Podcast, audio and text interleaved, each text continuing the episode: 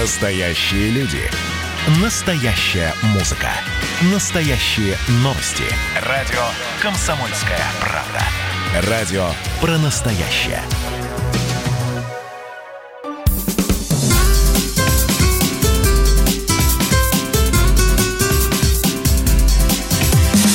Программа с непримиримой позицией. Вечерний Мордан. И снова здравствуйте. В эфире радио «Комсомольская правда». Я Сергей Мордан.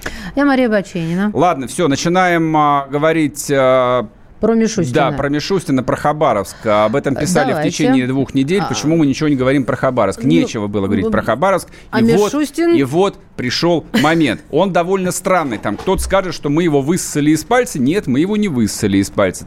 Там визит Мишустина на Дальний Восток готовился, на- ну, по крайней мере, об этом стало известно полторы недели назад. Об этом писали, просто описались. Ну, соответственно, читали об этом, да, только те, кому это было интересно. Интрига здесь заключалась в чем? Это анонсируется именно как поездка главы правительства на Дальний Восток. И все задавали, ну, тупой по своей наивности вопрос. А он, наверное же, заедет э, ну, в Хабаровск. И звучал- Ос- осторожно, осторожно. Очень, эм, как сказать, неожиданный, а может, ожиданный ответ. Давай хором. Нет, не Ничего заедет. подобного. Поначалу нет. Поначалу, на самом деле, ответ... Ответа э, не было поначалу. от- ответ э, не давали до самого конца. Да. Ответ появился только сегодня. Но И он, если конечно, бы был ответ «да», давали бы его с самого начала. Ничего да. подобного. Нет, Не его знаю. интригу могли держать э, до самого конца. Но, но сегодня было сказано, что он не поедет. И это, конечно, совершенно удивительно, как это может быть. Так, у нас на связи президент Европейской ассоциации политических консультантов э, Игорь Минтусов. Игорь Евгеньевич, приветствуем. Добрый вечер. Здрасте. Как вы думаете, почему Мишустин решил не ехать в Хабаровск? Ну, по крайней мере, об этом сегодня сообщили. Ну, мне кажется, ответ очень простой. Он э, решил не ехать в Хабаровск, потому что поездка с его точки зрения не готова, не подготовлена. Я думаю, что команде, э, либо консультантам э, премьер-министра не очень понятно, что он э, скажет, либо что он должен сказать, как он должен э, отреагировать на те события, которые происходят в Хабаровске. Понятно, что предыдущие попытки э, федеральных представителей федерального э, власти были, скажем так, э, не очень сильно популярны и успешны. И поэтому Мишустину не, не хочется, я думаю, несколько терять свой, э, в этом смысле слова, э, с таким трудом завоевываемый им, как премьер-министром, авторитет. Вы То думаете, есть- для него это токсичная была бы поездка? То есть э, все Ну- косяки пришлось бы ему на себя принять? Ну, я думаю, что скорее да, чем нет. Я бы сказать так, что все косяки, на, наверное, нет, но он здесь увидел минусов больше, чем плюсов. То есть ему задали бы ряд вопросов, что называется, люди, на которые ему было бы сложно ответить, потому что некоторые вопросы, на- например, не входят в зону его компетенции, я так думаю, относительно э, судьбы Фур Фургала. Потому что что фактически требуют люди? Две позиции очень простые. Первое, чтобы Фургала судили в Хабаровске, Мгм. и второе, чтобы человек, который исполнял его обязанности, был местным. Э, Я не уверен, что и первый, и второй вопрос полностью входит в компетенцию Мишустина, и что он может решить э, дать ответы. Ну. И в этом снова, получается, поездка для него может оказаться такой неэффективной. А, Он ничего не пообещает, приедет и уедет, и что, и некоторое будет очередное разочарование жителей Хабаровска в том, что он ни на что не повлиял. Я так думаю. Но вообще а, заявлялось, что а, и подчеркивалось, а, что мятежного Хабаровска нет, потому что поездка сугубо политичная. Он приземлился в Анадыре и сразу поехал в теплицу смотреть, как огурцы растут. То есть исключительно она такая а, экономически хозяйственная поездка. А, Может, не хотят как мешать э, одно с другим? Не, у меня-то был вопрос э, следующий. Я как бы не навожу вас на ответ. э, вот, но у меня просто такое ощущение, что публичная позиция власти, причем власти такой, настоящей, высокой, она бы, в общем, была бы вполне уместна, особенно в контексте происходящего в Беларуси. То есть не зря же российские граждане с таким интересом а, потребляют новости из Минска. Они же на себя это так экстраполируют. Да, это верно, но вопрос в том, что, как я понимаю, Мишустин не уверен, что те ответы, которые есть у федеральной власти на вопросы жителей, они удовлетворят жителей. Э, и в этом смысле слова он, возможно, его консультант, и он сам э, почувствовал, либо подумал, либо они осознали то, что поездка не может э, не может произойти в формате хозяйственной поездки, что так либо иначе будут подниматься какие-то политические вопросы, а на эти вопросы, в общем-то, нет ответов. И именно поэтому в итоге, несмотря на вот этот посыл, о котором вы сказали, что поездка mm-hmm. носит хозяйственный характер, а не политический, э, они пришли к выводу, я имею в виду его команда, что э, вряд ли смогут они остаться в рамках хозяйственного э, хозяйственной вот этой ситуации. И поняли, что, возможно, минусов будет больше, чем плюсов. То есть непонятно, какие плюсы, mm-hmm. что он просто приезжает, а минусы понятно, какие, mm-hmm. что нет ответов на политические вопросы, которые удовлетворяют, э, которые удовлетворяют население, ну, как мне кажется, в данном случае это экспертная оценка меня. Понятно. Ясно. Спасибо, Спасибо большое. Игорь Минцев был с нами, президент Европейской ассоциации политических консультантов. Соответственно, говорим о поездке Мишустина на Дальний Восток. В Хабаровск он не приедет. Ну, соответственно, вот Игорь Минцев полагает, что а, Мишустин не хочет замазываться в токсичной теме, чтобы не брать на себя все косяки, которые не он там устроил. А я так вот еще читал такой такое предположение, что у него столько недругов, которые не хотели бы усиления Мишустина вот в случае победоносного, так сказать, визита в Хабаровск, где он, где он успокоил бы людей. Вернемся после перерыва. Программа с непримиримой позицией. Вечерний Мордан. Эдвард, здрасте, меня слышно? Да, Олег Владимирович, вас отлично слышно. Я тот человек, который в течение ближайшего часа верноподданнически будет поддакивать вашим монологам. Главное в таких случаях не спрашивать, а что произошло с предыдущими соведущими. Ой, слушайте, не дай бог поддакивать, потому что в споре, иногда даже в таком эмоциональном споре и есть главный секрет успеха нашей программы. А так получается, что мы просто жертвуем от щедрот наших а в ответ получаем пощечины и плевки. Надо ли это нам? Слушайте, вы обещали поддакивать, в итоге я поддакиваю, потому что я совершенно с вами согласен. Отдельная тема с Олегом Кашиным и Эдвардом Чесноковым. На радио «Комсомольская правда». По будням в 9 вечера по Москве.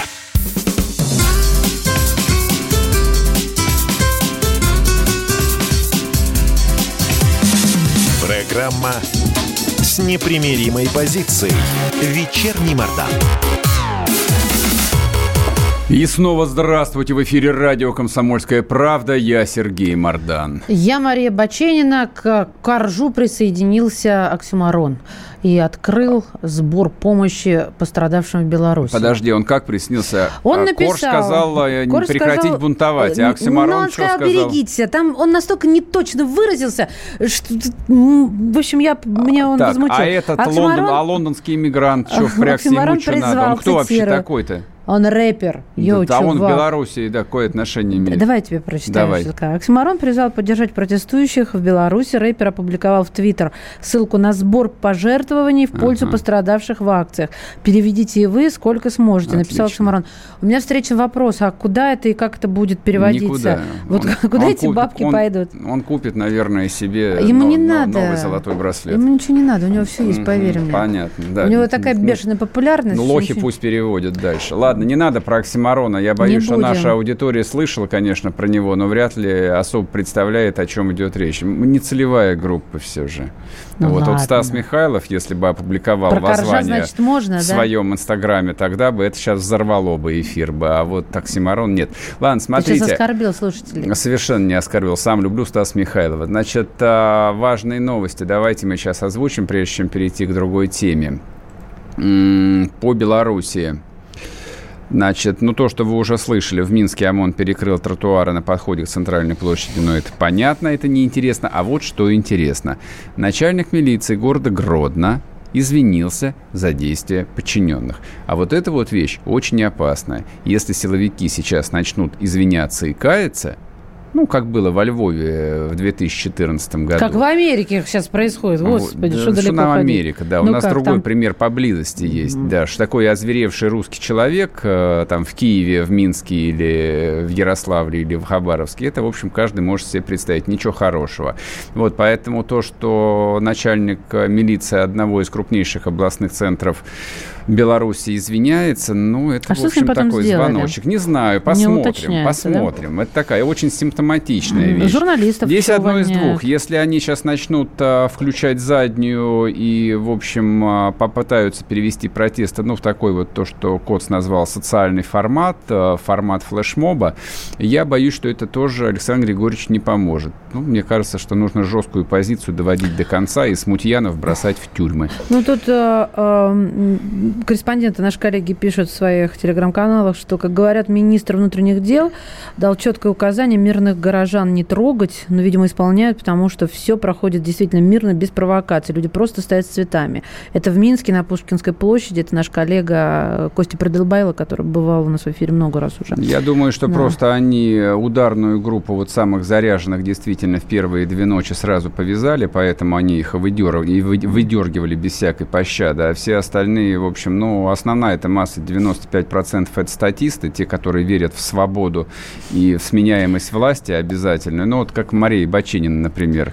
Нет, как, э, э, как украинцы, которые вот верят в свободу и в Киев домовую шашку бросили прямо к дверям посольства Беларуси. Очень хорошо, Вот это наивные прекрасно. люди, думающие, что у них все хорошо. И вторая свободе. новость. А, Мэр города Жодина. А Жодина – это город, где находится автозавод «БелАЗ», стратегическое предприятие.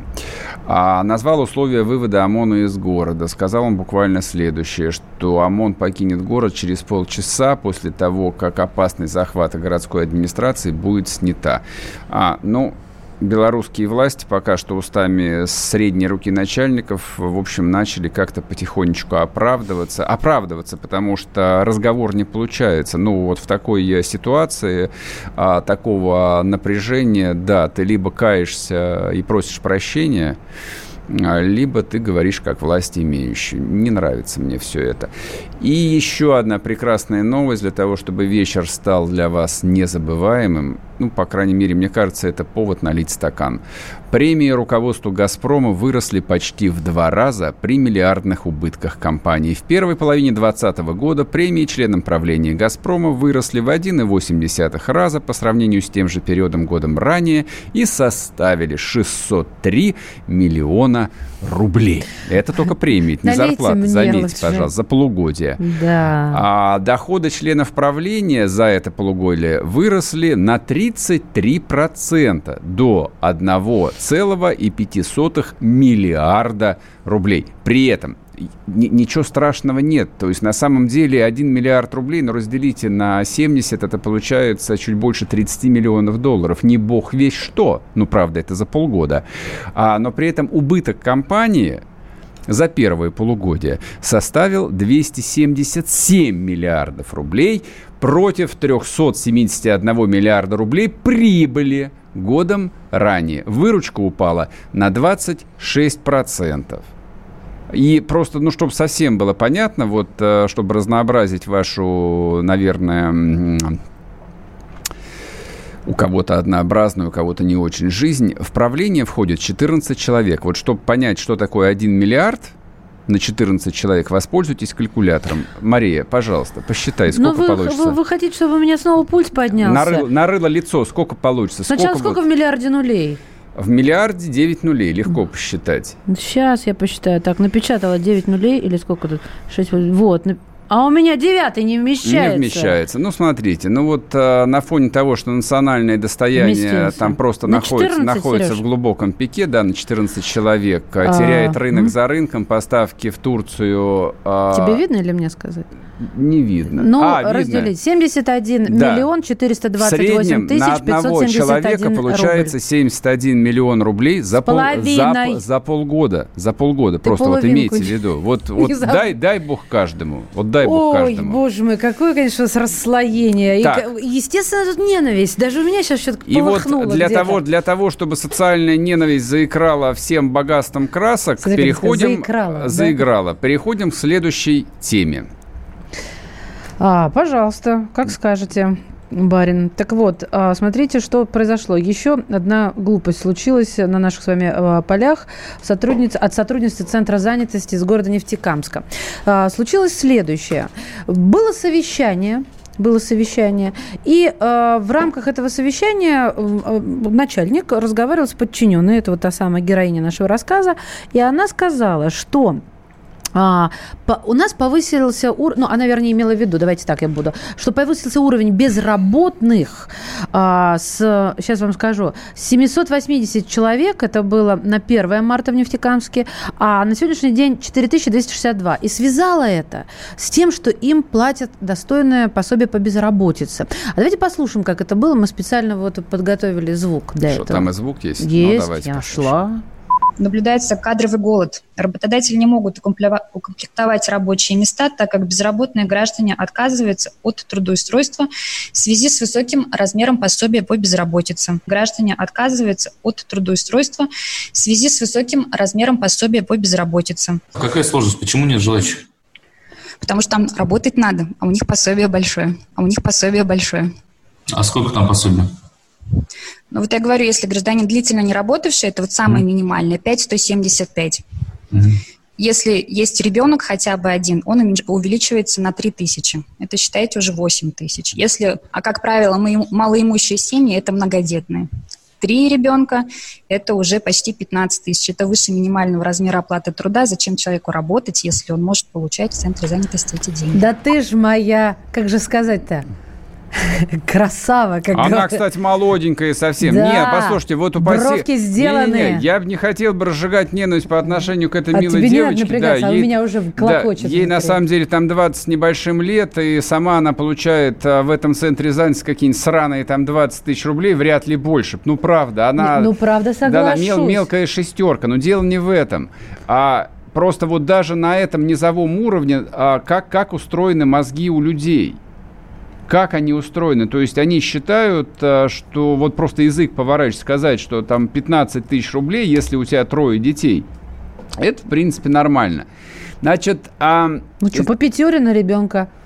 А, Нет, тебе, ты же не, еще четвертый. Какой по пятере? Нет, дес... же, да. десятка уходит на водку, а пятерка остается по полторы тысячи на детей, на гречку. Вот, поэтому, в принципе, нормально. Я думаю, что в России довольно много людей, которые при, примерно так живут.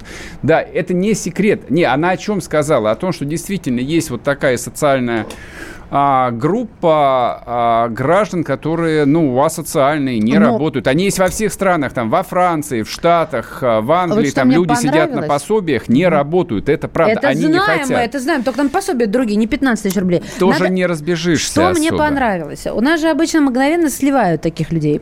Правы они, неправы, опозорились или действительно вырвали из контекста. Сливают мгновенно. Вот просто потому, что хвост такой и поджимается э, в определенном направлении. А в нефтекамере Нефтекамском центре занятости заявили, что слова сотрудницы организации о безработных россиянах были вырваны из контекста. Верно, молодцы. Ранее чиновница рассказала о нежелающих искать работу гражданах, которые получают пособие выше размером РОД. И прокомментировали слова сотрудницы, э, говорят, что э, она выступала с докладом, и что э, ничего такого не имела в виду, никого не хотела оскорбить. И, э, ну, в общем-то, и все, и достаточно. Вот, защитили. Ну, и Это корот... мой кризис. И, короткое резюме. Просто вот, э, чтобы акценты в ваших головах стояли очень четко. Можно, конечно, спустить пар в сторону безымянной э, чиновницы, сироты, которая получает свои там 22 тысячи рублей, что-то ляпнула по глупости. А можно выпить сегодня по стакану, а может быть даже по три за здоровье членов правления «Газпром», да. которые заработали по 70 миллионов за 6 месяцев, при том, что компания сгенерировала убыток в 280 миллиардов рублей. Вернемся после перерыва. Программа с непримиримой позицией. Вечерний Мордан. Присоединяйтесь к нам в социальных сетях. Подпишитесь на наш канал на YouTube. Добавляйтесь в друзья ВКонтакте. Найдите нас в Инстаграм. Подписывайтесь, смотрите и слушайте. Радио «Комсомольская правда». Радио про настоящее.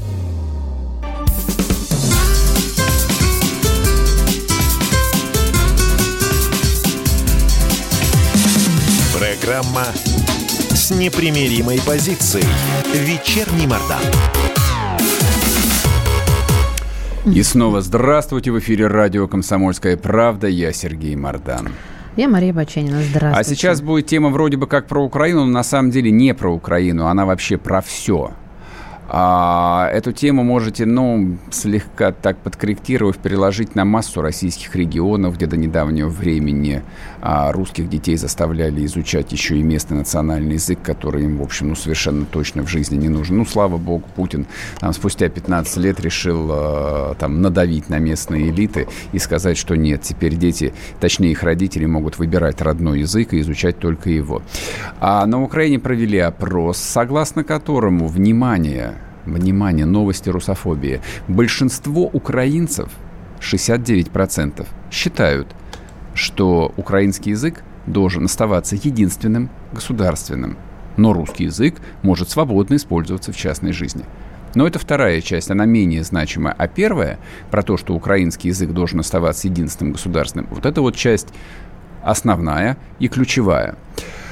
А сегодня наткнулся на какой-то дурацкий пост в Телеграме, там московский э, либеральный интеллигент, э, но он тут вот в течение шести дней, я его постоянно читаю, он непрерывно там каждые 15 минут выкрикивает там э, «Руки прочь, опричники от белорусского народа! Мы должны поддержать свободное волеизъявление белорусского народа. Они такие же опричники, как наши опричники». Имена? Не имеет Шу, Шулика его фамилия. Mm-hmm. Не, просто его как-то тут крыл пенисами Владимир Соловьев, мой любимый. Я не хотел с ним в одну компанию становиться, поэтому хотел начать. Я запишу, раз уж ты спросила, я ответил. Спасибо, друг. А, это просто к вопросу вот а, свободного волеизъявления людей. На самом деле можно любого русского, если промывать его мозги, да.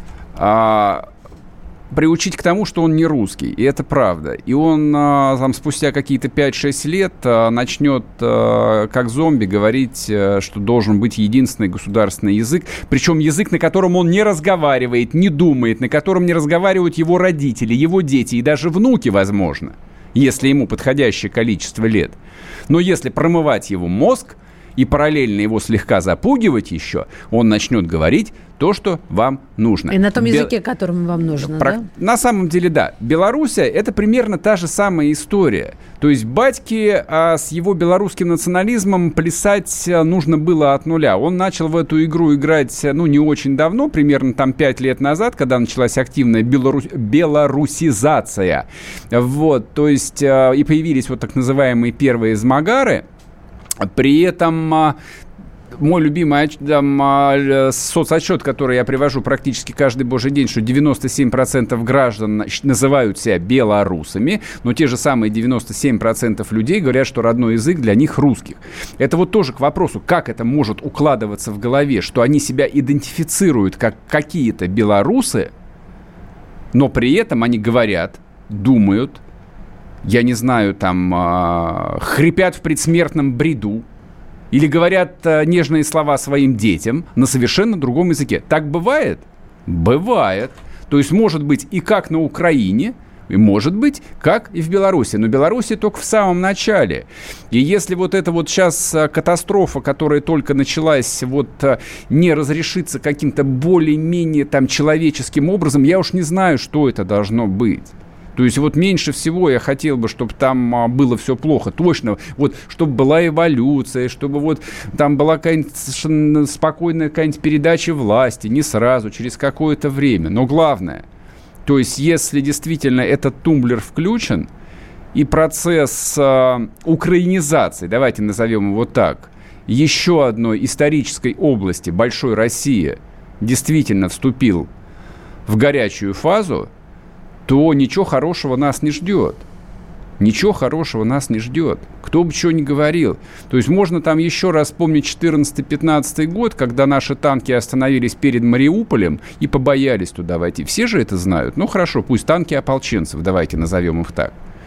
Что, это решило хоть какую-то часть наших проблем?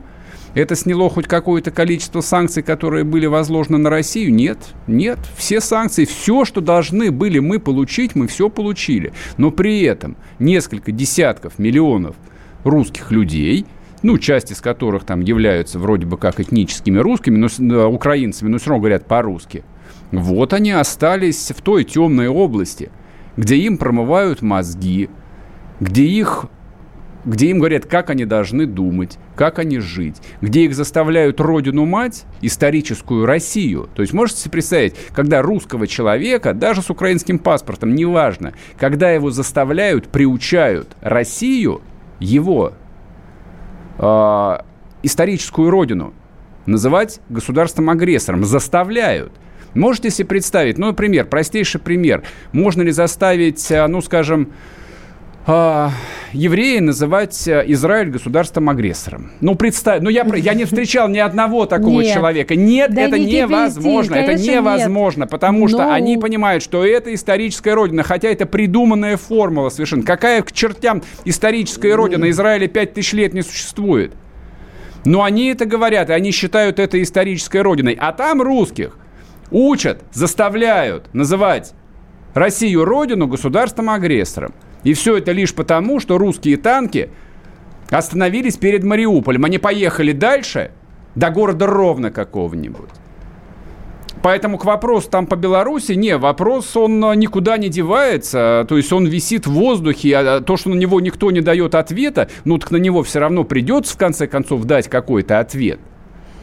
То есть 33 русских солдата, бывших, хорошо, бывших, но русских солдата там сидят в тюрьме. Я, я клянусь вам, у меня не укладывается это в голове. Я не могу это даже сам для себя объяснить, как это может быть. Как вчера сказал Затулин, да что же это за союзник, который берет в заложники солдат союзного государства. Ну, что там что, происходит напомним, что ни, ни, один, ни одного раза они не выступили на нашей стороне по любым а, вопросам такого национального характера и на международной арене. То есть ни разу. Да и что-то они там даже не подписали с нами. Да, неважно, что там подписали, что там не подписали. Но вот э, на самом деле статистика это совершенно ужасающая. Э, там по поводу этого очередного украинского вопроса. Они, Центр Разум, Разумкова проводит достаточно регулярно. А, то есть при всей, э, ну, при всем там политическом воздействии они не, не очень ангажированы. То есть они дают э, статистику более-менее похожую на правду. И я склонен доверять, потому что еще, э, сейчас скажу, еще 15 лет назад в Киеве люди, говорящие по-русски, украинцы, ну, как бы абсолютно русские, там, по культуре люди, mm-hmm. там, говорили, что а мы отдаем детей в украинский детский сад, потому что вот они должны быть украинцами, они должны говорить э, как минимум на двух языках. Прошло 15 лет. Хавайте, не поперхнитесь. Вот все, что я хотел сказать. Закончи на, хорошей, про, про на хорошем слове. Ничего хорошего нет. Нет, не принимаем. Давай. Ну, не знаю, я правда, я не знаю, что хорошего ну, сказать. скажи, хорошего вечера. Ну, что не скажи ладно, нормально человеческое. До завтра, до завтра друзья.